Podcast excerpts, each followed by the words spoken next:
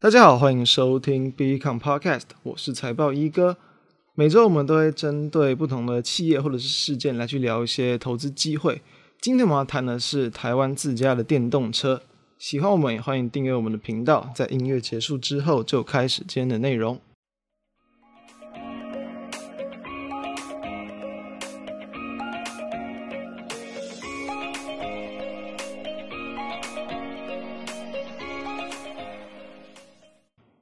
从过去到现在啊，进口车跟国产车的挑选都是不少这个买车新手会有的考量嘛。而越来越流行的电动车，目前还没有这样的一个选项。不过，或许在不久的将来，也就会多了一个同样的选项，就是说买电动车，你到底要去选进口车还是国产车？当然，以现在的一个选项来讲，大部分人要去买车，一定都是以这个 Tesla 为主。那当然，以近期这个可能陆续要去上上市，或者是年底之前即将要去推出的，包含像是奥迪啊、现代汽车、Volvo、B N W 等等，也都会是大家可以去考量的几个选项。而这个国人自制的电动车，也就是哦，其实在这个十月十四号的时候，诶，网络上就有去流出一张这个照片哦，也就是呢，其实原先啦，这个红海他们就有要在这个十月十八号的红海科技日哦，来去这个对外展示他们呃旗下公司的红华先进的三款主力的电动车哦，里面包含一辆是这个电动巴士跟两辆是这个乘用车，而其中的一款也就流出这样的一个照片，就是一辆这个黑色的电动车，然后呢。啊，上面就是有印的这个这个 Foxtron，就是红花仙境的一个字样。那红海也是自己表示说，就是在很遗憾，在这样的一个运送的过程之中，这个图片意外曝光了。那也希望大家可以在十月十八号的红海科技日拭目以待。那这辆车它其实在这个外形上，其实呃目前来讲都还算是符合这个，甚至超出这个网友的预期的，觉得它的一个外形都还算是好看。那我们这边要先去谈一下，其实就是说在二零一九，大家在第三季的时候，当时我们知道其实这个玉龙啊，过去在纳智捷是持续的一个亏损，那面临的很。很多的一个挑战，所以当时候他其实一度还要去把这个旗下的一个整车研发中心，就是华创车电，就是给等于说直接给砍掉。那当时候在面临这样的一个危机的一个时刻啊，就是红海的董事长刘扬伟也找上去，就是因为裕隆当时也是国内唯拥有这个汽车开发能力的一个业者，他又拥有了这个可能二十多年的一个底盘平台啊的设计跟经验等等，那他们就希望能够透过这样子一个强强合作，然后呢来去这个成立这样的一个红花先进。变成可以拥有一个这个台湾整车设计开发还有系统验证能力的公司。那当然，以目前的一个结果来看，确实，诶，已经在台湾的一个电动车市场上踏出了一个第一步。裕隆当时其实也是有去谈到，就是说他旗下的这个纳智捷的这个汽车品牌，也是希望能够去朝着电动化的发展去转型。因为其实在过去我们也谈过几次，红海当时候在三加三的策略嘛，当时其实就有谈到电动车本来就是非常一块重要的发展项目，所以。当时一段时间啊，电动车的一个题材也是激励到，包含像是可能二三五四，就是红海旗下的一个红准，在短短大约在一周的时间啊，其实就是飙涨了大概三成五以上，非常快速的一个涨幅。我记得当时也是连续锁了两根涨停板。我们当时也是提出来讲，那以及在前几个月，我们也是有调到就是电动车相关的一些关键材料或零组件等等，我们是有谈到康普。当然，我们对于整个电动车，我们过去就有谈过几次，它算是属于一个长多的一个产业。但是我们知道，台湾来讲，当然他们的优势在于哦，说其实是有非常多各种不同的零组件厂啊，包含像机构件呐，像是一些这个铝合金的压铸技术啊，然后像是齿轮等等连接器，台湾在这些零组件方面都是非常的强劲的。但是在这个车厂方面，却不是这个一直都是在这个呃国际上的一个比较优势的地位。所以，诶，这一步这个鸿海他们的这样的一个推出。会不会让台湾在全球的一个电动车的市场开始有更多的一个地位，是值得期待的。当然啦，这个只是初步推出而已。参考过去在 Tesla 他们发表了几款电动车的一个表现，包含像是比如说 Model X，它是在这个二零一二年的二月发表的，那也是隔了大约三年半啊，这个二零一五年才开始去交车。那像比较入门款的 Model Three 啊，他们是在二零一六年也是在第一季去发布的，那也是隔了大约。快要一个半左右了，在二零一七年的七月才开始去量产啊，并且去交付。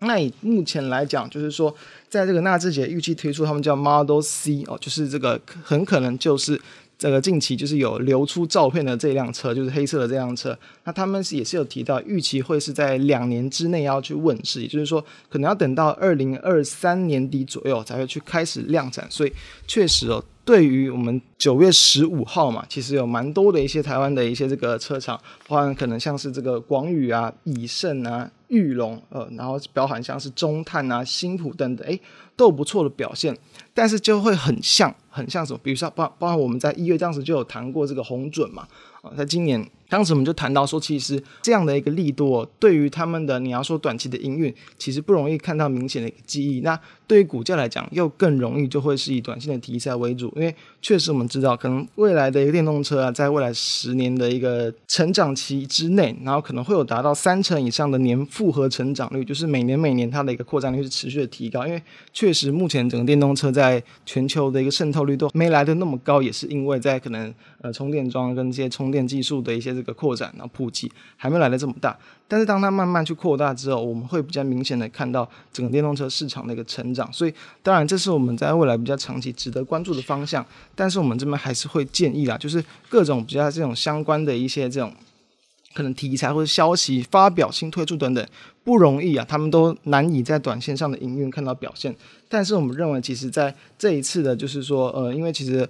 在红海嘛，跟裕隆，他们这一次就是有这个从，其实这还不到一年了，就是他们有去合作开发一个叫 MIH 电动车开放平台。其实这也是很多人都比较印象深刻的，就是可能除了特斯拉以外，那在这个鸿海集团他们去开发了这样的一个平台。这个平台的一个模式哦，并不是只有从电动车要去做研发才开始的，其实。过往在汽车业就已经很常看到这样的一个形式，就是他们会用一个就是模组化的一个平台，让他们可以去开发很多不同款项的一个这个汽车，那并且零组件都能够通用，来去大幅度的提高他们的一个生产效率以及降低成本。那因为确实，其实大家都知道，过往的可能在车厂，包含像很多零组件，他们要去这个。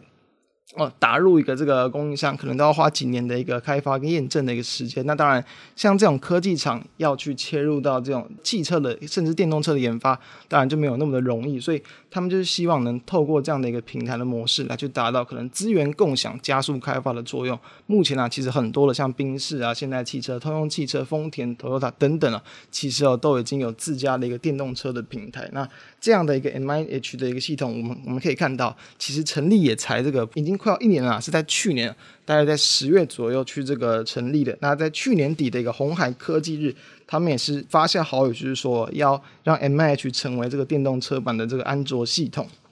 那其实去年其实就有推，就是有提到说，今年就会陆续去推出在 M H 平台之上能够去制造出来的电动车。所以，其实，在下个月我们这边啊，其实是蛮期待，就是蛮期待可以看到说，这个在红华先进他们所推出的一些新的电动车，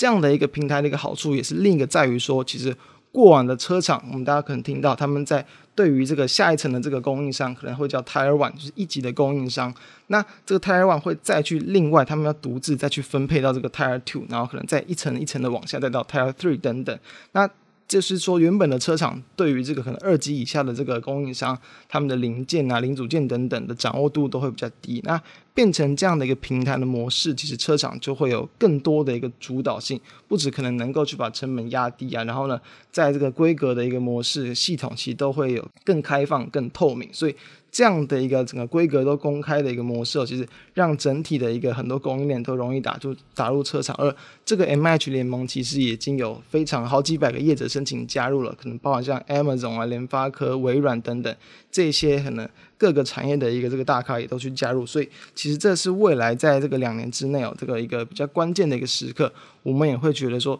这当然是未来是值得长线关注的一个方向。但是，一样就切回到股价或者是在操作上的表现，其实从台湾的一个过去的电动车厂，大家都知道，因为过去来讲都是以这个特斯拉的题材为主，可能特斯拉有新车的上市，或是特斯拉的股价近期表现的不错。对应到很多台湾的供应链，可能像是齿轮厂嘛，可能像是在这连接器厂，或者像是在这个电动车正极材料等等，都会有不错的表现。但是因为他们整个产，应该说整个在这个营运的一个占比，可能特斯拉对于他们的营运，诶，并没有占比来的这么高。所以其实你看到可能特斯拉有一些新车的一些出货增加，台湾的这些零组件厂商的营收上，也并不会去看到非常明显的一个增长。所以未来其实红海集团这些类股他们的模式。会不会也是类似？其实也是用类似的模式去做观察。我们其实当时有提到，其实以红准来看，他们原本的营收，比如说红准可能全年是赚赚个这个千亿元以上。但是呢，当他们开始要去切入到整个全世界的一个市占率，其实可能也才去贡献到他们整体的营运，可能几十亿元等等，等于说也才只有少数几趴，可能三五趴，就是当整个就是这些新车开始要去贩售，所以还不会有那么显著的营收贡献。等于说你可能至少要等到两三年之后，诶，才会有见到可能个位数的一些营运贡献出来。对于蛮多的一些厂商，那当然，如果说这些订单对于他们整体的营运占比又更低，诶，那会不会就等于说你几乎很难在营收上短期可能在三五年内看到一个成果？所以它的一个市占率的一个扩大，还有整个年电动车市场的一个高复合年增长率，都还是未来几年之内大家要去持续关注的重点。等于说。这样的一个题材确实让我们注意到，诶，短线上确实股价要强，